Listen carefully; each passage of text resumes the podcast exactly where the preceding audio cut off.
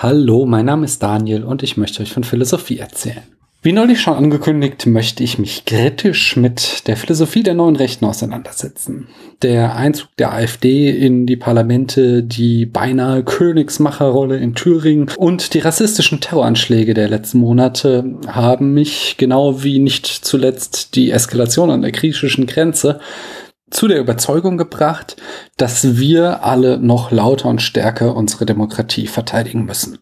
Und das hier ist ein Versuch, einen kleinen Beitrag zu leisten von mir. Wohin das führen wird, weiß ich noch nicht genau. Möglicherweise resultiert das in eine oder mehrere YouTube-Folgen, Begleiten möchte ich auf alle Fälle meine Überlegungen, meine Recherchen zur Philosophie der neuen Rechten mit einem Podcast, in dem ich dann sprechend darüber nachdenke. Das soll abwechselnd mit meinen Folgen zu Platon und Co. passieren. Und ja, falls ihr euch fragt, ich arbeite auch immer noch an meiner Aristoteles-Staffel. Die Skripte zur Logik habe ich jetzt fast fertig und werde mich dann als nächstes in die Vorbereitung meiner Folgen zu seiner Ethik stürzen. Bei diesem Projekt der Philosophie der neuen Rechten bitte ich auch gerne um eure Mithilfe, wenn ihr spannende Literaturtipps für mich habt, dann schickt sie mir doch zu. Ich freue mich da über jeden Beitrag von euch, über jede Rückmeldung auch. Anfangen möchte ich heute mit so etwas Unerfreulichem wie dem Begriff des Rassismus. Und da es sich so bewährt hat, schaue ich als erstes in mein kleines philosophisches Lexikon. Das sagt, dass Rassismus ein Sammelbegriff für Theorien und politische Programme ist, in denen von einer anthropologischen Klassifizierung von der Menschheit nach Rassen ausgegangen wird. Es wird dabei ein Zusammenhang behauptet zwischen Körper Körpermerkmalen einerseits und soziokulturell oder individuell charakterlichen Festlegungen andererseits. Dann habe ich auch in ein großes Philosophielexikon geguckt und das sagt, beim Rassismus werden absichtsvoll politische Ansprüche auf behauptete natürliche Differenzen zurückgeführt. Bei der Verfolgung angeblicher Fremder wie bei der Verteidigung gesellschaftlicher Privilegien wird Rasse mit Blut konnotiert und auf dessen Reinheit bestanden. Ja, dann wollte ich ein bisschen in die Geschichte reingucken des, des Rassismus, der theoretischen Auseinandersetzung mit Rassismus oder der Entwicklung der Theorie des Rassismus. Das ist wahrscheinlich der richtige Ausdruck. Und zwar Lange vor der Entstehung des Rassenbegriffes gab es schon rassistische Argumentation. Rassismus findet sich allein schon in der antiken Unterscheidung zwischen Griechen und Barbaren. Da wird ganz klar ein rassistisches Bedeutungsfeld aufgemacht zwischen den gebildeten, den in irgendeiner Form intellektuell fähigen Griechen und den niederen Barbaren. Aristoteles zum Beispiel versuchte auch körperliche Merkmale für freie Bürger und Sklaven auszumachen, aber auch er scheiterte damals schon daran. Wenn ihr das nachlesen wollt, dann findet ihr das in 1254b. Der Rassismus ist dann ein Versuch der Wissenschaften der Aufklärung, die in der Antike nicht gelungene Klassifizierung zu liefern. Also wir haben, wir haben die Aufklärung und wir haben vor allem den, den Siegeszug der Naturwissenschaften und mit ihnen die Taxonomien hervorkommend. Alles wird klassifiziert, die ganze Welt wird vermessbar gemacht und dort entsteht dann kombiniert mit dem Kolonialismus, wo eben die Europäer feststellen, dass es andere Arten zu leben gibt und Menschen, die anders aussehen, entsteht dann eben aus diesen zwei Gedanken der Kombination dieser zwei Entwicklungen dass die Europäer versuchen, äh, auch Menschen äh, entsprechend zu klassifizieren. Also es wird behauptet, dass es eine Verbindung gibt aus klassifizierbaren erblichen biologischen Besonderheiten, die zu unterschiedlichen kulturellen Vermögen und sozialen Qualitäten führen. Das ist die Idee der Aufklärung.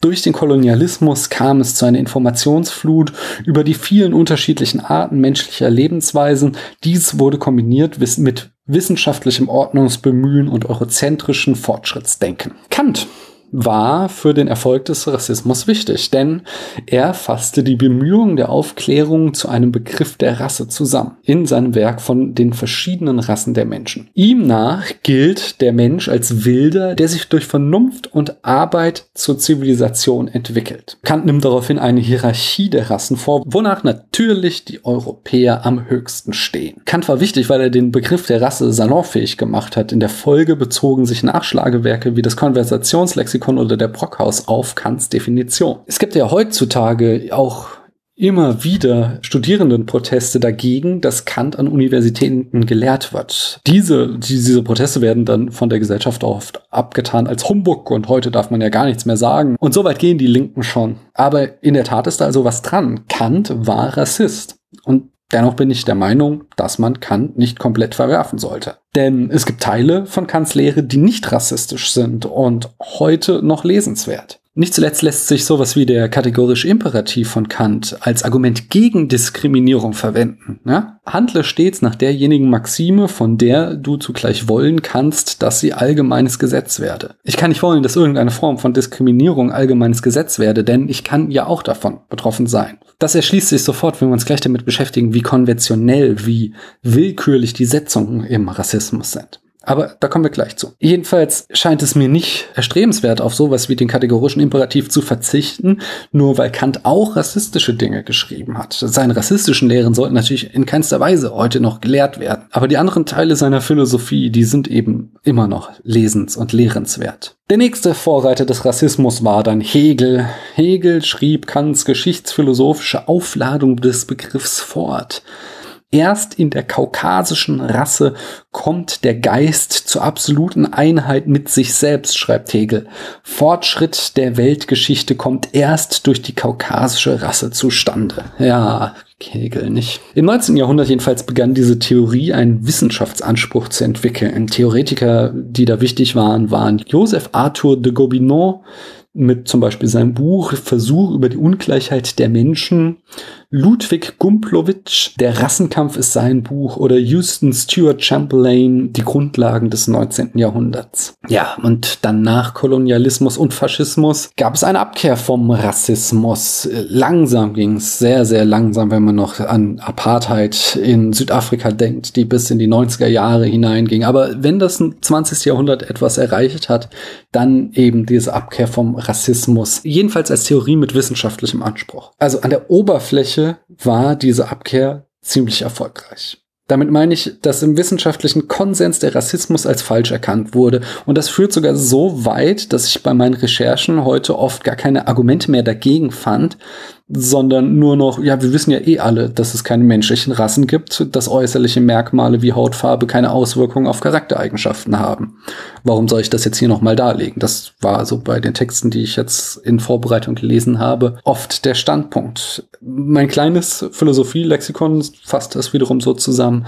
Die Grundannahme wurde vielfach entkräftet durch ethnologische Forschung. Es gibt keinen Zusammenhang zwischen erblichen physischen Merkmalen und psychischen Eignungen und Fähigkeiten oder moralischen Einstellungen. Aber ich stand jetzt halt vor dem Problem, ich wollte für diese kritische Beschäftigung mit der neuen Rechten das dennoch noch einmal inhaltlich vortragen, Argumente finden, warum Rassismus Blödsinn ist. Und fündig wurde ich dann in der Jenaer Erklärung der Deutschen Zoologischen Gesellschaft. In der Jenaer Erklärung wird klar gemacht, dass der Begriff der menschlichen Rasse nie das Ergebnis einer wissenschaftlichen Untersuchung war, sondern immer schon eine Behauptung von Rassisten, für die anschließend Argumente gesucht wurden. Es gibt keine biologische Begründung, das Konzept der Rasse auf Menschen anzuwenden. Die Unterscheidung von verschiedenen menschlichen Rassen basiert auf willkürlich herausgegriffenen Merkmalen wie Hautfarbe oder Haarstruktur. Ich könnte auch ganz andere Unterscheidungen treffen und auf dieser Basis eine Einteilung vornehmen.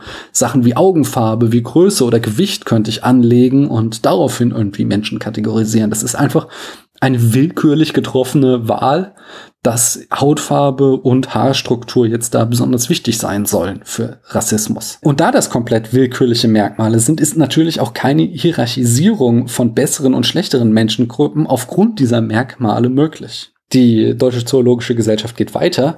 Selbst wenn es eine Definition gäbe, dass zwei Menschen sich genetisch so und so unterscheiden müssten, um verschiedenen Rassen anzugehören, selbst dann wäre das keine natürlich, sondern eine willkürliche Setzung von Menschen und keine Realität.